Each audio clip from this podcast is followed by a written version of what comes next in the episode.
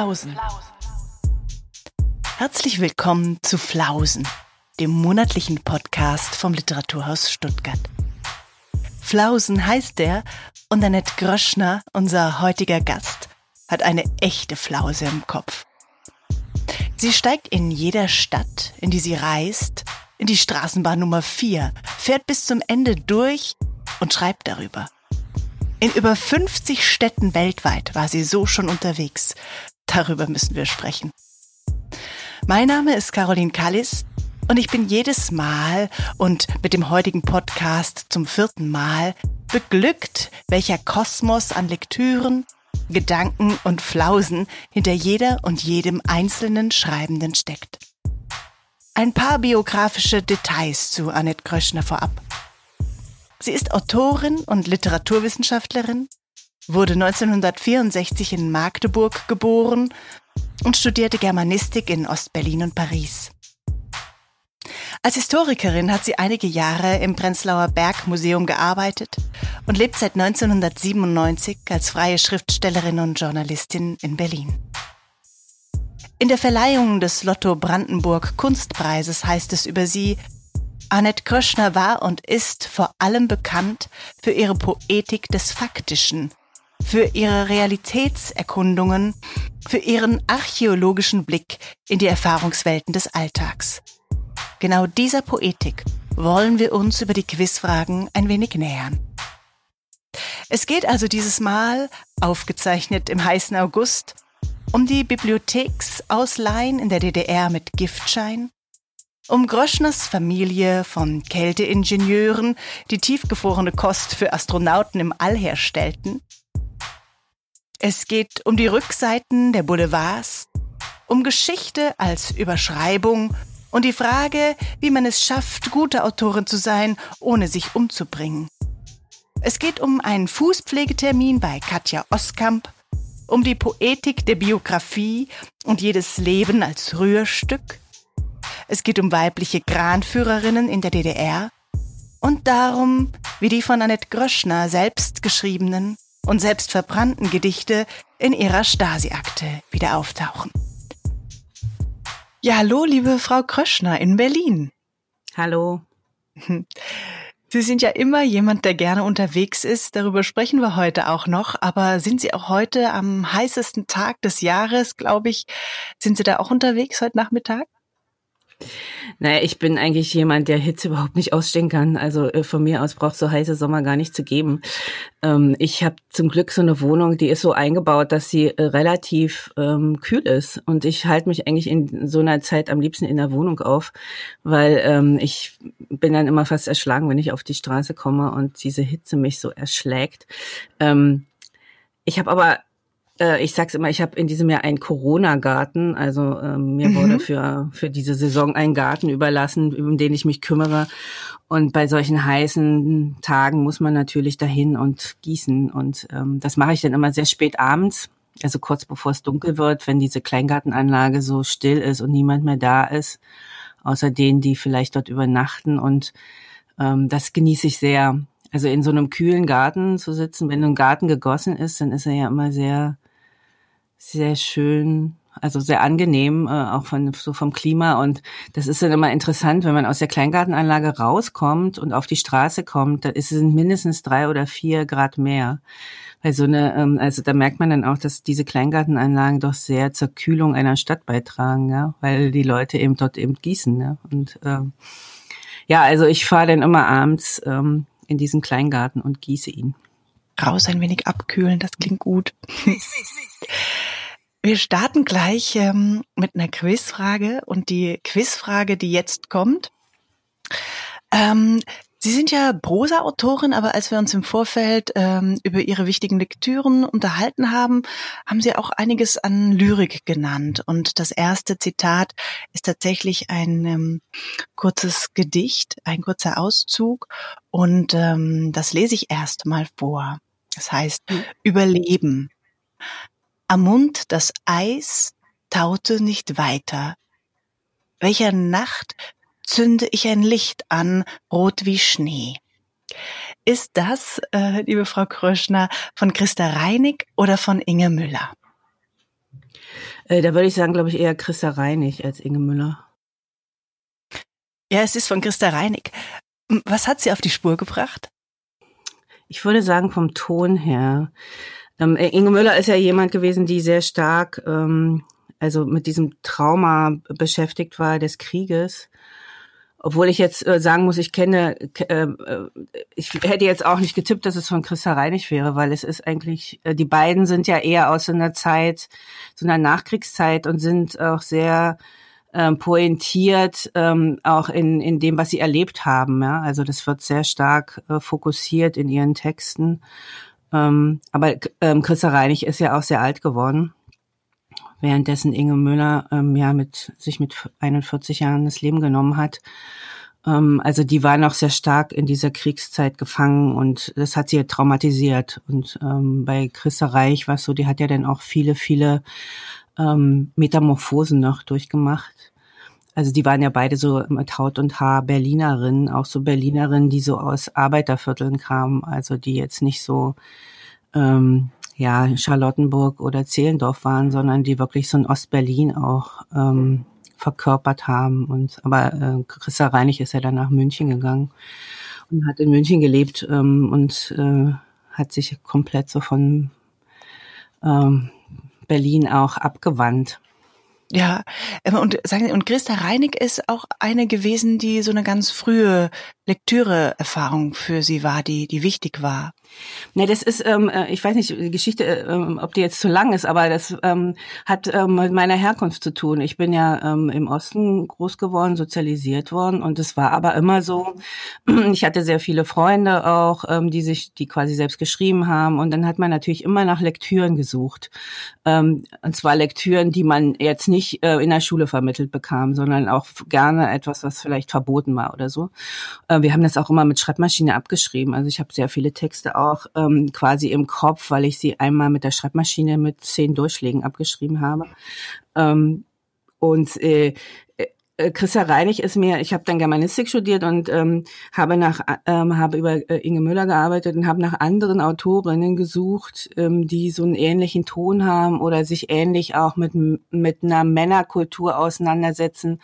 Das war so in 80er Jahren und ähm, ähm, ich war quasi im Osten mit dem Westfeminismus hatte ich, gar nicht so viel zu tun, aber dieses ähm, ähm, äh, Gedichte von Frauen und überhaupt Frauen, die schreiben. Ähm, da war dann immer die Frage, die meisten Frauen, die ich dann äh, mochte, hatten sich umgebracht. Ähm, also ähm, Inge Müller das beste Beispiel, aber auch so ähm, der Tod von Ingeborg Bachmann war ja jetzt auch ja. nicht gerade einer, der jetzt irgendwie natürlich war.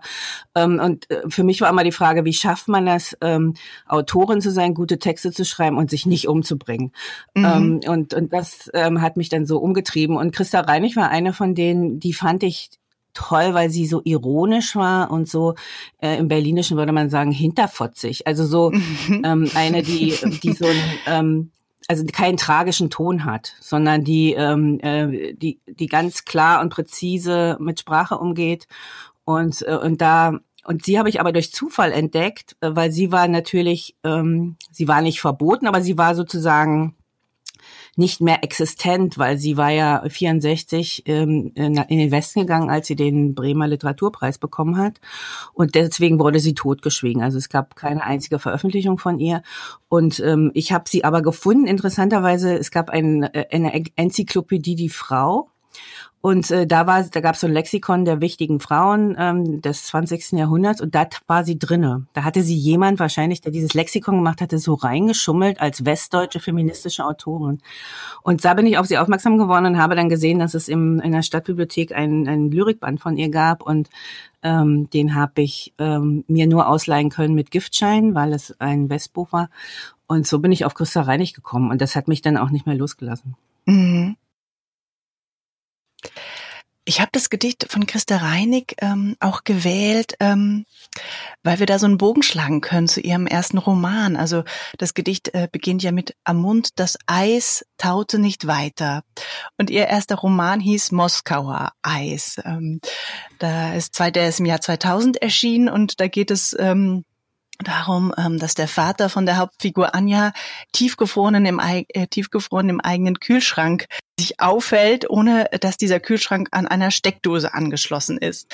Und ähm, das ist ja erstmal so ein ganz, ganz skurriles Bild, was aber einem ja irgendwie so hängen bleibt, dieses Bild vom Gefrorensein.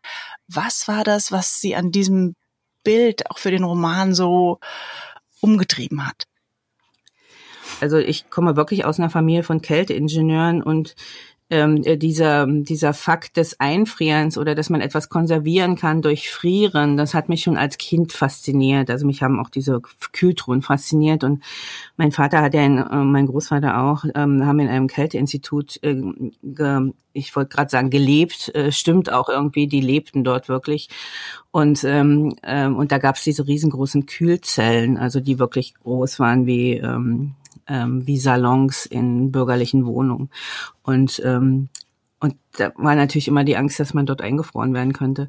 Und, ähm, und dieses Institut ist ähm, durch die Treuhand geschlossen worden und komplett abgewickelt worden, ähm, obwohl die damals quasi die äh, gefriergetrocknete ähm, Kost gemacht haben, die den Kosmonauten mit in den Weltraum gegeben wurde. Ähm, also die, die hatten, waren schon ziemlich renommiertes Institut und das wurde halt äh, quasi komplett platt gemacht. Und für mich war eben halt die Frage, was macht jemand, der sein ganzes Leben quasi in diesen Kühlzellen gelebt hat äh, und jetzt quasi auch erst 50 ist, ähm, was macht der dann? Und diese Konsequenz war für mich, dass der ist logischerweise muss der sich einfrieren. Ähm, und, äh, und, und das habe ich dann halt verfolgt. Und ähm, da, die Frage, ob die Steckdose, ob der Stecker in der Steckdose steckt oder nicht, das war in dem Schreibprozess ganz, ganz ähm, schwieriger Punkt, weil ich habe äh, quasi im Schreiben immer wieder den, die, den Stecker raus, wieder rein, wieder raus. Und irgendwann habe mhm. ich gedacht, nee, wenn der wirklich diese Arbeit so liebt, dann muss der das aus eigener Kraft schaffen. Weil ähm, dadurch ähm, da kriegt es natürlich nochmal was Fantastisches, ne? Dadurch kriegt es so eine fantastische Wendung. Genau, und ich, ähm, äh, er, der geistert ja jetzt durch alle meine Romane, die ich danach geschrieben habe. Er kommt immer wieder vor. Mhm. Also er mhm. wird ja quasi an verschiedenen Stellen Berlins ist der quasi immer noch geparkt, mhm. weil sich ja nichts an dem Zustand der Welt verändert hat, dass er jetzt das Gefühl haben könnte, er könne jetzt wieder raus aus seiner Kultur. Nee, der lebt jetzt quasi mit mir. Und das, ähm, ich habe dann auch vor zwei Jahren war ich ähm, bei einem Theaterprojekt, das war in einem ganz alten Haus. Da ging man quasi den ganzen Abend durchs Haus und kriegte dann so kleine Stücke, äh, kleine Szenen äh, geboten. Und irgendwann waren wir im Keller und da standen zwei dieser Grönland-Kühltruhen, also quasi dieser DDR-Kühltruhen. Und äh, ich habe mich nicht getraut reinzugucken. ich habe die, äh, die Intendantin dann gefragt, denn, also ob sie mal reingeguckt hat und sie meinte, da ist nichts drin, aber ja, man weiß nicht, nicht, dass ja. er da auf einmal war entgegen... jetzt der Meinung, dass er sich dahin verzogen hat. Sie sind ja jemand, der viel unterwegs ist und viel über das Unterwegssein schreibt, also die in der Bewegung beobachtet und notiert und zahlreiche Bücher dazu und damit publiziert hat. Das führt zur zweiten Quizfrage ist das folgende Zitat vom Berliner Flaneur Franz Hessel oder vom guten alten Theodor Fontane. Flanieren ist eine Art Lektüre der Straße, wobei Menschengesichter, Auslagen, Schaufenster, Kaffeeterrassen, Bahnen, Autos, Bäume zu lauter gleichberechtigten Buchstaben werden, die zusammen Worte, Sätze und Seiten eines immer neuen Buches ergeben. Franz Hessel. ja. Es war nicht ganz so schwer, glaube ich, oder? Nee, es steht doch oft hinten auf den Buchrücken. Genau. das ist das, was sehr, sehr gerne genommen wird. Ja. Äh, ich habe ähm, auch ähm, die beiden, also Fontane und Hessel genommen, weil die so ein bisschen dieses ähm, städtische und ländliche so ein bisschen voneinander ähm, abgrenzen, aber sie sind an beiden Orten unterwegs, oder? Sie flanieren und sie wandern, also um Fontane zu nennen, die schönsten Wanderungen durch die Mark Brandenburg. Sie flanieren und sie wandern, oder? Ja, das mit dem Wandern ist erst jetzt gekommen. Also das glaube ich, mhm. das ist auch so ein bisschen eine Alterserscheinung. Ich weiß nicht, man joggt nicht mehr so viel, man geht über Wandern. Aber ich habe gemerkt, dass es für mich, um den Kopf frei zu kriegen, das Wandern gar nicht so schlecht ist. Mhm. Ähm, ich bin jetzt mit meiner Schwester ähm, 14 Tage, 10 Tage die Elbe lang gewandert. Wir sind ja auf einer Elbinsel groß geworden und wollten schon immer mal sehen, wie in Cuxhaven die Elbe in die Nordsee fließt. Mhm. Und, ähm, und dann sind wir einfach losgegangen. Und das Flanieren durch Städte, das mache ich eigentlich schon immer. Also das hat mich schon immer fasziniert, äh, durch Städte zu wandern. Also gerade auch, also auch schon bevor die Mauer fiel. Also es gab ja auch äh, doch ein paar Länder, in die wir fahren konnten. Und ich bin äh, zum Beispiel immer gern durch Budapest oder Prag flaniert. Aber was mir eben immer auch wichtig war, war so ähm, mich auf die Hinterhöfe zu begeben und die Rückseiten der Boulevards zu sehen. Also und deswegen habe ich dann irgendwann angefangen, einfach in die jeweilige Straßenbahn einzusteigen und an die Endstelle zu fahren, ähm, um einfach zu sehen, wie sieht's denn da aus? Ja, was was ist denn, wo ist denn da der Glanz? Ähm, da ist natürlich meistens gar kein Glanz, aber ähm, das war so die quasi die Uridee Mitte der 80er Jahre mit Straßenbahnen und öffentlichen Verkehrsmitteln zu fahren und von da aus die Welt zu betrachten. Und das habe ich dann später wieder aufgenommen.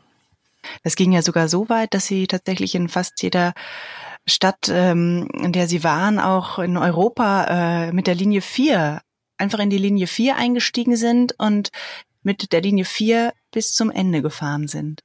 Ja, das mache ich immer noch. Also das ist ähm, so, ein, so ein Langzeitprojekt von mir. Überall ja. auf der Welt, also nicht nur in Europa, also wirklich überall mhm. auf der. Welt mit der Linie 4 zu fahren. Wo waren Sie da überall schon? Ich glaube, es sind jetzt 50 Städte, in denen wow. ich gefahren bin. Mhm. Davon sind, glaube ich, so 36 oder 37 wirklich Geschichten geworden. Es ist mhm. immer so unterschiedlich. Manchmal hat man eine Geschichte gleich beim ersten Fahren und manchmal muss man ganz oft fahren, um wirklich eine Geschichte zu bekommen. Und oftmals bin ich halt nicht so lange ähm, vor Ort. Also im Moment schreibe ich gerade über die Linie 4 in Frankfurt-Oder. Das ist ähm, 100 Kilometer von Berlin entfernt. Also sehr nah. Also das ist äh, etwas, was ich immer weitermache. Worin unterscheiden sich die unterschiedlichen Linien 4 und worin gleichen sie sich? Naja, das ist interessant. Also ich habe es ja deswegen gemacht. Ähm, ich hatte es vorher in Berlin gemacht, ähm, zu der Zeit, als die FAZ die Berliner Seiten hatte. Da war ich mhm. Mitarbeiterin, das war so von 1998 bis 2002. Und ähm, da hatte ich ähm, eine Serie, als ich überall in Berlin mit Linien gefahren bin, die Grenzen überfahren haben. Ja, das war, war natürlich Ost-West, aber dann auch Arm und Reich, Stadt und Land.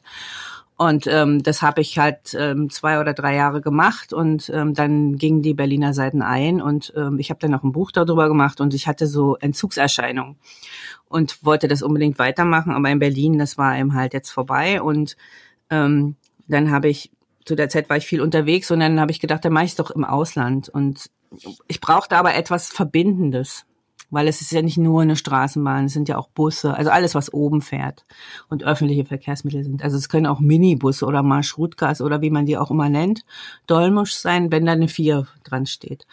Und ähm, und deswegen habe ich mich für die Vier entschieden, weil das was Verbindendes ist. Das heißt also, wenn es eine Stadt ist, wo es keine Vier gibt, also Paris hatte zum Beispiel ganz lange keine vier und das war immer traurig, weil ich hätte, wollte unbedingt über Paris schreiben. Mhm. Jetzt gibt's eine vier, aber die ist an so einer Peripherie, das ist nichts mehr so Mist. viel mit Paris zu tun. ähm, aber das waren so, ähm, und die vier habe ich deswegen genommen, weil das die erste Linie ist, mit der ich gefahren bin als Kind. Die mhm. fuhr quasi über unsere Insel, die Straßenbahn und ich mache das auch immer noch mit meiner Schwester drei oder viermal im Jahr, dass wir mit einer historischen Straßenbahn in Magdeburg die alte Strecke, so wie man sie noch fahren kann, ähm, abfahren und ich lese diese Geschichten aus aller Welt vor und sie erzählt halt über das Straßenbahnwesen in Magdeburg. Ach, cool. ähm, das machen wir zusammen mit so Straßenbahnfreunden, die so eine alte Straßenbahn der Zeit, als wir Kind waren, so mit ganz viel Liebe wieder aufgebaut haben. Und mhm. da fahren wir dann halt rum in der Stadt und mit Publikum. Mhm. Ähm, wenn wir nochmal auch einen Bogen schlagen zu Franz Hessel zu zurück, der ja Flaneur durch Berlin war und auch darüber geschrieben hat. Und letztes Jahr ist ein Buch äh, erschienen, ähm, da habe ich mich gefragt, ob Ihnen das auch begegnet ist. Das heißt ähm, Flexen, Flanösen schreiben Städte. Äh, und wo es eben darum geht, wie unterschiedlich der Blick sein kann ähm, von Männern, die durch die Stadt ziehen oder auch von Frauen, die durch die Stadt ziehen oder eben auch der, der Blick zurück sozusagen von der Stadt auf die Frau. Und äh, wie sehen, empfinden Sie das? Als würden Sie sich als Flaneuse beschreiben und ähm, genau, wie ist sozusagen der Blick von der Stadt zurück auf Sie? Flaneuse klingt so ein bisschen wie Friseuse, oder? Ja, also, ja, ja, genau. so ein bisschen. Ich habe hab das, Buch, ich hab das Buch gelesen und, und sollte es eigentlich ähm, äh, auch rezensieren. Ja. Äh, für die Specs mhm. und kam immer nicht dazu und jetzt gibt's die Specs auch nicht mehr. Und ich habe dann angefangen, äh, gar keine Rezension zu schreiben, sondern ein Essay über mein Flanieren, weil ich äh, vieles ähm, durch diese ähm, durch diese Anthologie äh, vieles nochmal anders sehe, was also was wirklich sehr anregend finde und andererseits ähm, aber einem auch ähm, einen anderen Blick drauf habe, auch weil ich älter bin als die meisten, die ähm, die äh, dort schreiben. Und mhm. ähm, also ich mache es ja quasi, ja, ich würde jetzt sagen schon immer. Äh, also quasi äh, über 50 Jahre. Ähm, also als Autorin würde ich sagen, so mh, hm, 82 habe ich angefangen, so äh, also dann auch zu schreiben über das, was ich beim Flanieren, äh, obwohl ich damals überhaupt kein Wort dafür hatte. Also Franz Hessel habe ich, glaube ich, in meinem Studium, also um 88 rum das erste Mal gelesen. Bin dann aber nach der Wende ähm, äh, sofort nach Paris gegangen und habe dann erlebt, was Flanieren bedeutet. Also in Berlin konnte man ja äh, Anfang der 90er Jahre nicht flanieren. Es war ja so viele leere Flächen. Also man musste das irgendwie, äh, also man musste immer diese Flächen überschreiten und das war so manchmal auch furchtbar langweilig. Und in Paris habe ich dann erstmal gesehen, was Flanieren eigentlich bedeutet. Also dass diese kleinteiligen Erlebnisse, die man hat in einer Straße, wo ähm, alle zehn Meter ein neues Haus anfängt. Ähm, das war ein völlig anderes durch die Stadt gehen als in Berlin zu der Zeit. Und äh, das fiel mir sofort auf, dass eben dieses Flanieren, von dem Franz Hessel gesprochen hat, ja in einer Stadt, die komplett zerstört war und irgendwie nur sehr rudimentär wieder aufgebaut war oder mit großen Flächen dazwischen wieder aufgebaut worden war, nicht mehr so funktionierte. Ähm, und das hat mich sehr lange beschäftigt. Äh, was ich völlig ausgeblendet habe, was jetzt aber sozusagen auch durch diese ähm, neue feministische Bewegung eine Rolle gespielt hat, dieses, ähm, diese Reflexion als Frau zu flanieren das ist natürlich was anderes, als Frau zu flanieren als als Mann, weil man äh, gerade wenn man jetzt jung ist, äh, natürlich auch oft auf der Straße angemacht wird. Das ist mir in Paris oder in Rom ja sehr stark passiert auch. Ähm, und äh, äh, und ich, ich habe auch ähm, Gewalt erlebt und so nachts beim Flanieren. Und äh, mhm. aber ich habe es nicht deswegen nicht aufgegeben. Also ich wollte mir das auch nicht mhm. wegnehmen lassen. Mhm. Also mhm. ähm, vielleicht habe ich deswegen auch nicht äh, drüber reflektiert, weil ich gedacht habe, es ist mein Recht, das zu machen, egal ob ich jetzt eine Frau oder ein Mann bin. Und ähm, ich sehe aber jetzt auch, dass das ähm, natürlich auch so eine Art Selbstschutz war. Ne? Also sozusagen, ähm, ich mache es ihm einfach und wenn was passiert, passiert was, okay ich bin vorsichtig, aber ähm, ich lasse mir nicht mal die, die Welt äh, von Männern wegnehmen, die der Meinung sind, dass ich auf der Straße nachts nicht zu suchen habe. Ich glaube, dass es nochmal ein Unterschied ist, ähm, wenn man schwarz ist ähm, mhm. und durch die Stadt geht. Ähm, also ähm, also dass man viel stärker darauf achten muss, in welche Viertel man geht. Mhm. Ähm, und ähm, ich finde auch, ähm, dass es ähm, eine Frage des Alters ist und dass es eigentlich für mich gut mhm. ist, dass ich jetzt älter bin und oftmals übersehen werde. Mhm, mh. Also die Leute, also jüngere Männer gucken durch mich durch. Mhm. Und ähm, das heißt, dass ich eigentlich gut beobachten kann, mhm. weil ich bin nicht mehr sichtbar. Das mhm. ist ähm, etwas, was ich äh, quasi ablehne, nicht mehr sichtbar zu sein, weil ich älter bin. Ja, sozusagen Altersdiskriminierung von Frauen äh, ist ja etwas, worüber wir auch relativ selten reden. Ähm, ein Punkt, den ich ganz ähm, wichtig finde, auch, dass man drüber redet. Aber fürs Flanieren ist es schon Vorteil. Wir kommen zum nächsten äh, Zitat und Sie sind tatsächlich ja als Autorin, finde ich, sehr stark auch ähm, mit Berlin verbunden. Und das nächste Zitat zieht da, zielt da so ein bisschen darauf ab. Die Frage ist, ist das von Katja Oskamp Marzahn Mon Amour heißt die Roman oder von Anke Stelling Bodentiefe Fenster. Mit der Straßenbahnlinie M6 fahre ich 14 Stationen nach Osten an den Berliner Rand. Die Reise dauert 21 Minuten. Ich steige aus und registriere den Temperaturunterschied. Wie immer kommt mit das Wetter in Marzahn, einst die größte Plattenbausiedlung der DDR, intensiver vor als in der Innenstadt. Die Jahreszeiten riechen stärker. Das ist eindeutig Katja Auskamp. Mhm.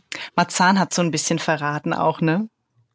Nee, das, das ist vorkommt. der Ton. Mhm. Der Ton. Äh, ja. bei, bei, Anke Stelling, äh, die verachtet Marzahn und mhm. die Menschen, die dort wohnen. Und Katja mhm. Auskamp tut das genau nicht. Mhm. Von Katja Oskamp berichten Sie auch in Ihrem neuesten Buch, Ihrer neuesten Publikation, die heißt Berliner Bürgerstuben, Palimpseste und Geschichten. Ähm, und das finde ich ja, also dass nicht nur der Raum und auch Berlin immer wieder eine große Rolle spielt, sondern tatsächlich auch die Menschen, ne? also die sie beobachten in den Straßenbahnen, ähm, wie bei äh, Katja Oskamp, die meistens, finde ich, mit einem sehr, sehr liebevollen und warmen Blick beschrieben werden. Hm. Ja, das mag ich an ihrem Buch auch sehr. Also ich liebe das Buch. Ähm, und ähm, als ich die Sachen in, ähm, bei Zeit Online gelesen habe, da sind sie ja zuerst erschienen bei Freitext, habe ich ihr sofort geschrieben, habe gesagt, das muss ein Buch werden. Und da hatte sie aber den Vertrag schon. Und äh, äh, das ist so toll. Also ähm, ich habe sie jetzt auch öfters mal besucht in ihrer ähm, Fußpflegepraxis ja. und wir haben heute gerade wieder einen Termin aus. Ah ja. weil, äh, äh, Herzliche ich, Grüße. ja, weil das, ähm, also ich ich finde es, also das, äh, es entspricht so auch meiner ähm, meiner Ästhetik, also mhm. ähm, wie wie äh, also wie man mit ähm, äh, diesen halb fiktiven Geschichten umgeht. Ich habe ja auch sehr viel Lebensgeschichten ähm, aufgenommen und äh, quasi zu äh, so literarisch bearbeitet.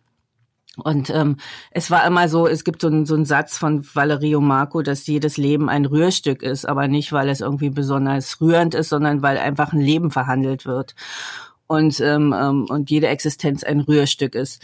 Und ich finde so ein ähm, dieses, dass jedes Leben ähm, erzählbar ist oder dass jedes Leben äh, eine Geschichte ist, ähm, das empfinde ich genauso stark wie Sie. Also dass es nicht irgendwie ähm, Menschen gibt, die man irgendwie verachten kann oder so, weil sie eben äh, so oder so sind, sondern ähm, jeder Mensch hat eine Geschichte und viele Sachen, die Sachen, die wir nicht verstehen oder die wir irgendwie ablehnen, kommen ja natürlich auch durch bestimmte Erlebnisse im Leben oder so. Und das zu ergründen, finde ich, ähm, ohne dass äh, jetzt jemanden, ähm, also irgendwie alles zu verstehen, was er macht, das muss ja gar nicht sein. Also wenn jemand ein Nazi ist, ist er Nazi, dann möchte ich mit dem nichts zu tun haben. Aber ähm, jeder hat natürlich, ist dann natürlich da hingekommen, ja, und ähm, und einfach diese dieses Zuhören und Leuten ihre Geschichte erzählen zu lassen, auch nicht einzugreifen und sie nicht zu,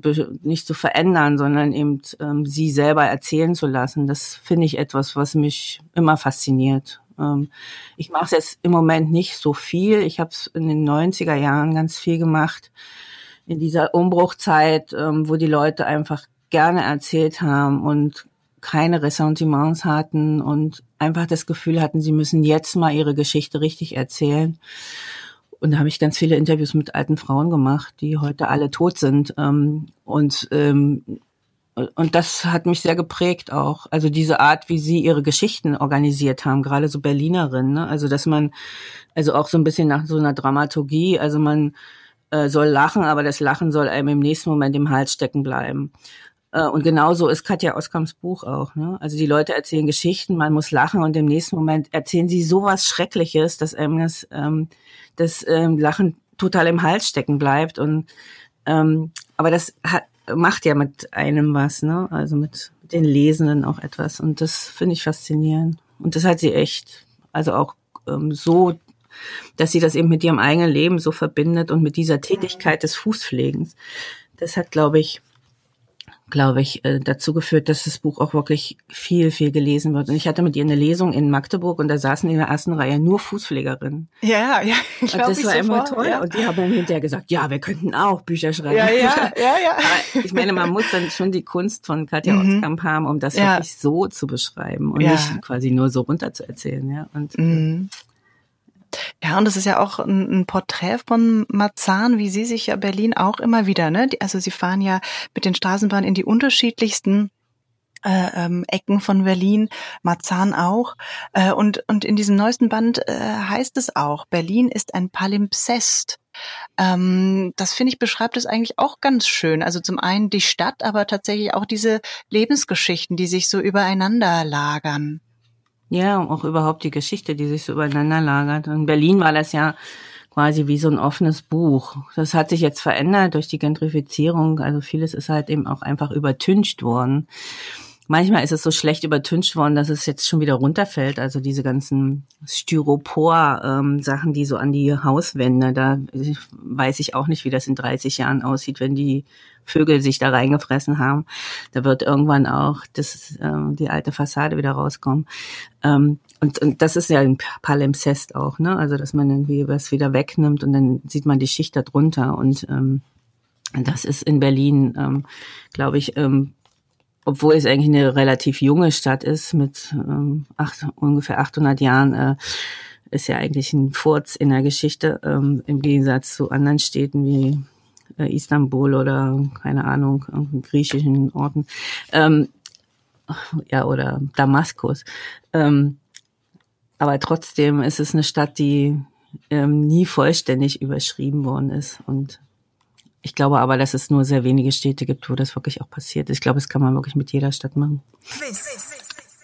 Das nächste Zitat ähm, geht vielleicht auch ein bisschen in diese Richtung, was wir gerade besprochen haben, über ähm, auch so ein bisschen fiktionales Schreiben und ähm, faktisches Schreiben. Ich glaube, das ist etwas, was die sehr umtreibt. Und ähm, äh, das Zitat ähm, könnte entweder sein von Svetlana Alexejewitsch oder von Alexander Kluge. Was erinnere ich noch vom Krieg? Mein kindliches Unbehagen vor unbekannten und furchteinflößenden Worten. Über den Krieg wurde unentwegt gesprochen, in der Schule und zu Hause, bei Hochzeiten und Taufen, an Feiertagen und auf dem Friedhof, sogar unter Kindern. Ein Nachbarsjunge fragte mich einmal, was machen die Menschen denn unter der Erde? Wie leben die dort? Wir wollten damals das Geheimnis des Krieges enträtseln. Svetlana Alexievich. Mhm, genau. Aber also. äh, vor allen Dingen deswegen, weil es wegen der Schule, also weil ähm, mhm. Alexander Kluge war während des Krieges schon fast erwachsen, also er ist ja nicht mehr zur Schule gegangen. Das war ah, der, okay, das war der. Generationenfrage, aber es war dann auch der Ton. Hm. Mhm. Genau, es ist der Band ähm, Der Krieg hat kein weibliches Gesicht ähm, in der Übersetzung von Ganna Maria Braungart. Und ähm, ja, das war eines der Bücher, von dem Sie sagten, ähm, das äh, ist etwas, was Sie ähm, sehr intensiv gelesen haben, aber eben genauso Alexander Kluges Der Luftangriff auf Halberstadt am 8. April 1945. Und da ähm, kommen wir ja auch eigentlich wieder zu Katja Oskamp. Also es sind beides auch Texte, die entweder sehr stark mit Interviews, mit Gesprächen arbeiten äh, oder eben auch mit ähm, historischen Fakten und ähm, Recherchen aller Art äh, und dokumentarischem Schreiben, das so ineinander fließt. Und das ist etwas, glaube ich, was, was die sehr interessiert, oder? Ja, es interessiert mich eigentlich schon immer. Also mhm. ähm, und ich kann es auch ähm, ganz gut erklären, glaube ich. Das hat was damit zu tun, dass ich also nicht mehr an dieses ähm, dieses Allwissende eines Autors glaube. Das ist für mich ein überkommenes äh, Bild ähm, und ähm, ich finde, dass es eher äh, vielstimmig sein muss. Also für mich, für meine Ästhetik ist das vielstimmige einfach äh, äh, hat mehr mit dem Leben zu tun als dieses, ähm, also dieses äh, Gen der Autor als Genie, da muss ich jedes Mal lachen, weil muss ich sofort anfangen zu lachen, weil es ist so ein überkommenes äh, Bild äh, von, von Literatur, das äh, aber natürlich immer noch versucht wird, aufrecht zu erhalten, ja, weil man also gerade so ähm, ältere Männer hängen dem doch sehr nach. Ähm, und äh, ich habe es auch in einem Germanistikstudium war es natürlich sehr stark von diesem Genie-Begriff äh, von den Klassikern ausgehend und so weiter.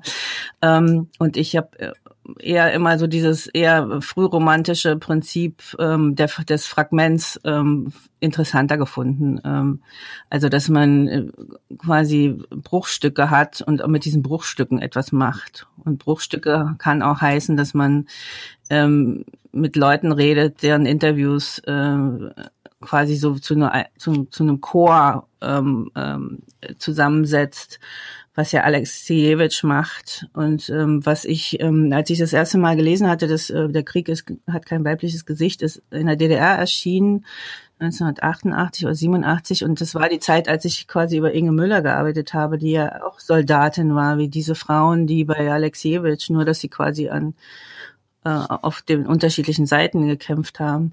Aber letztendlich waren sie alle Soldatinnen und äh, das, das war für mich ähm, damals ähm, ähm, so ein Punkt, wo ich gesagt habe, so muss man das machen, ja, so muss man mit Geschichte umgehen, so muss man auch Geschichte von Frauen erzählen, also als Kollektivgeschichte. Und ähm, das hat mich fasziniert und ähm, und ähm, und 86 oder 85 oder 86 habe ich dieses ähm, ähm, Buch äh, von Kluge gelesen, die Bombardierung von Halberstadt. Ähm, das ähm, erschien auch in der DDR erstaunlicherweise. Und das war für mich so ein, wirklich eine Offenbarung, dass man also mit verschiedenen Mitteln ähm, einen Text zusammensetzt und dann etwas beschreibt aus ganz unterschiedlichen Perspektiven und das aber wie so eine Collage zusammensetzt. Und das ist so ein Prinzip, was ich wirklich ähm, sehr mag und was ich auch oft angewendet habe bei so Themen, die sehr umstritten waren. Ich habe gelesen, ähm, dass Sie an einem neuen Roman schreiben, ähm, wenn das noch stimmt, äh, der schwebende Lasten heißt und ähm, der über die weiblichen Kranführerinnen in der DDR gehen soll und dass es eben da auch viel Interviewmaterial gab. Ähm, ist das noch ein Projekt, an dem Sie arbeiten? Ja, das ähm, hoffe ich jetzt auch endlich zu Ende bringen zu können. Ich bin sitze da jetzt gerade dran. Ähm, ja, äh, ähm, ich mache das oft, dass ich, ähm, wenn ich jetzt ähm, eine Figur habe und nicht so viel darüber weiß, erstmal Interviews zu machen. Also ich habe auch, ähm, als ich Moskau Eis geschrieben habe, vorher ähm, ein Feature gemacht über die Eiscreme-Industrie in der DDR und habe ganz viele Interviews gemacht, die ich dann, die dann quasi eingeflossen sind in den Roman, nicht als Interviews, sondern einfach als ein Wissen, was ich quasi äh, mit ähm, verarbeitet habe. Und, Eher ähm, als Background für Sie oder tatsächlich auch als ähm, Wortmaterial, das man so mit reinfließen lassen kann? Oder beides? Also in dem Fall kein Wortmaterial. Das ja. habe ich eher gemacht in diesen Kollektivtexten ja. so über die mhm. Kernenergie zum Beispiel, wo dann wirklich die Leute mit zitiert werden. Im Roman ist es nicht so. Im Roman habe ich es eher quasi verarbeitet. Mhm. Ähm, und ähm, jetzt ist es so, bei dem schwebende Lasten, ähm, da ist die Hauptfigur eine Blumenbinderin, die ihre, ihren Blumenladen irgendwann verliert und ähm, dann auf den Kran geht im, äh, in einem Schwermaschinenbaubetrieb und die Sache ganz sich von oben anguckt. Und ähm, da wollte ich natürlich wissen, wie ist das überhaupt, wenn man da oben ist. Und es gibt noch einen im Technikmuseum in Magdeburg noch einen Kran, der funktioniert. Und dann bin ich halt mit so einem alten Kranfahrer da oben hoch und wir sind dann einmal hin und her gefahren und ich hatte mal so ein Gefühl dafür, wie es, wie eigentlich so eine Kranfahrerin da oben sitzt und ähm, die Menschen unten sieht und dann eben auch mit ihrer Kranlast halt versuchen muss, dass sie nicht getroffen werden davon, sondern dass das alles eben ordentlich da hoch und runter gezogen oder durch die Halle gezogen wird. Ähm, und dann habe ich ähm, mit mehreren Frauen gesprochen, die Kranfahrerinnen waren. Mhm. Und die haben mir so von ihrem Alltag auf dem Kran berichtet. Mhm. Von den Lehrzeiten, wo sie dann gestopft haben oder Bücher gelesen haben oder so. Mhm. Oder Westradio gehört. Mhm. Und was glauben Sie, also wann ähm, wird das Buch für Sie enden? Also, ne, wie lange wird es dauern, bis Sie es zu Ende bringen können? Haben Sie ein Gefühl dafür? Na, ich bin äh, sehr stark im Verzug und das Buch sollte ja. eigentlich auch schon dieses Jahr erscheinen. Ich bin jetzt relativ ah, froh, okay. dass es nicht passiert ist. Ja, ja, ja, ja. klar. Ja, weil klar. wenn man mal so viel Arbeit und dann oh ähm, Gott, ja. gibt's keine, das als wäre es äh, gewesen, oh ja.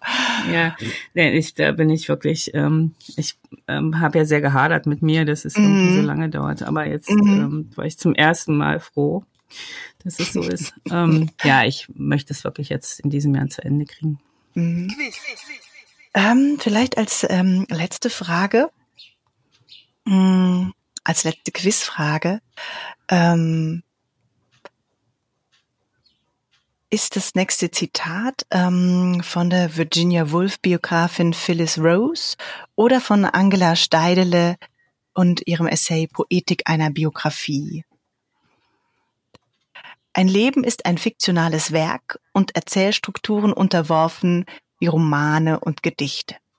Ja, das fällt mir jetzt schwer. Also was äh, könnte, glaube ich, könnten beide sagen. Ich tippe jetzt mal auf Angela Steidle. Das ist in dem Fall tatsächlich ähm, von, von dieser Virginia Woolf Biografin, aber es ist sozusagen zitiert aus Angela Steidles ähm, Essay.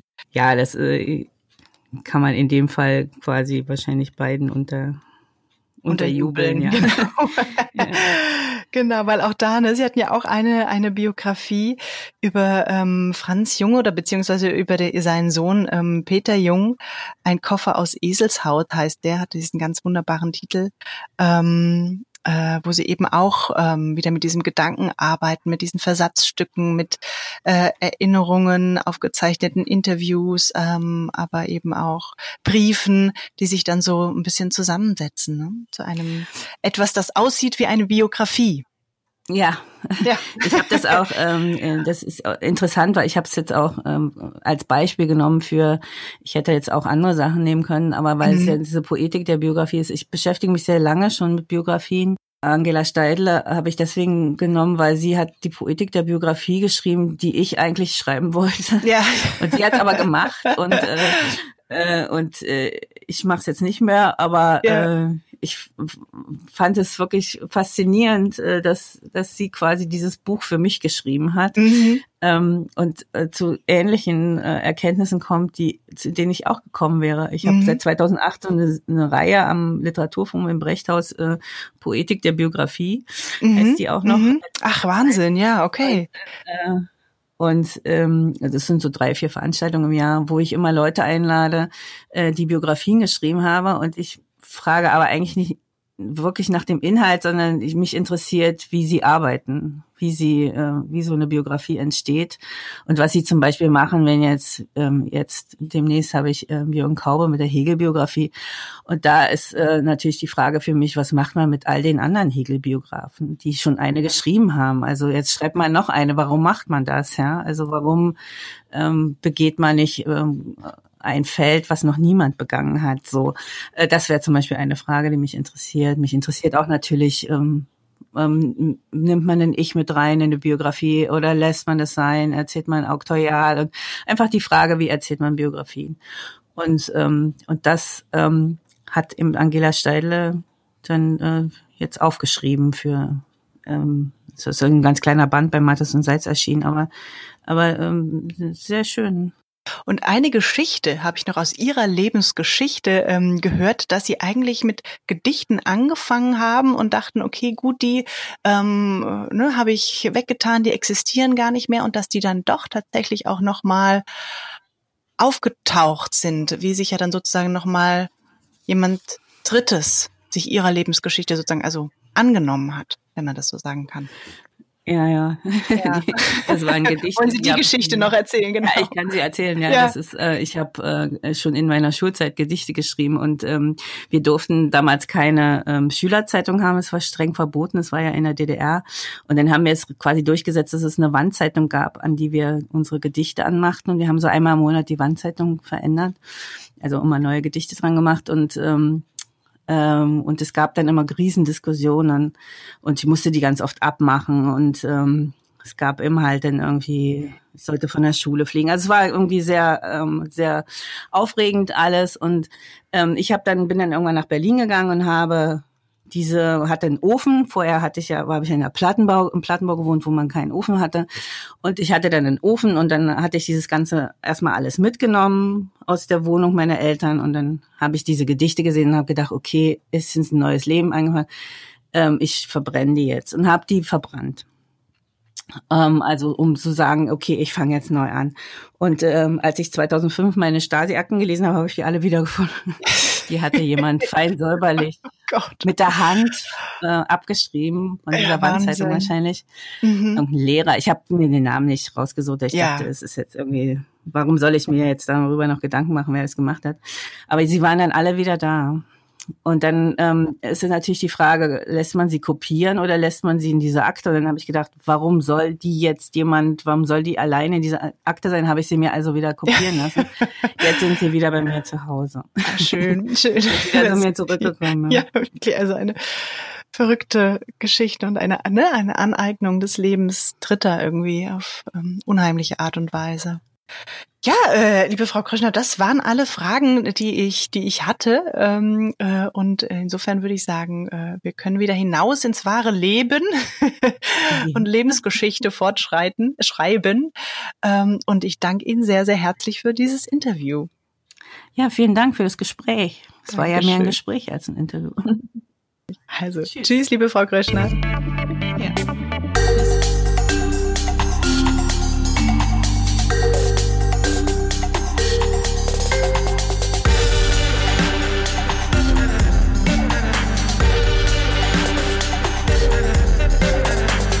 Flausen.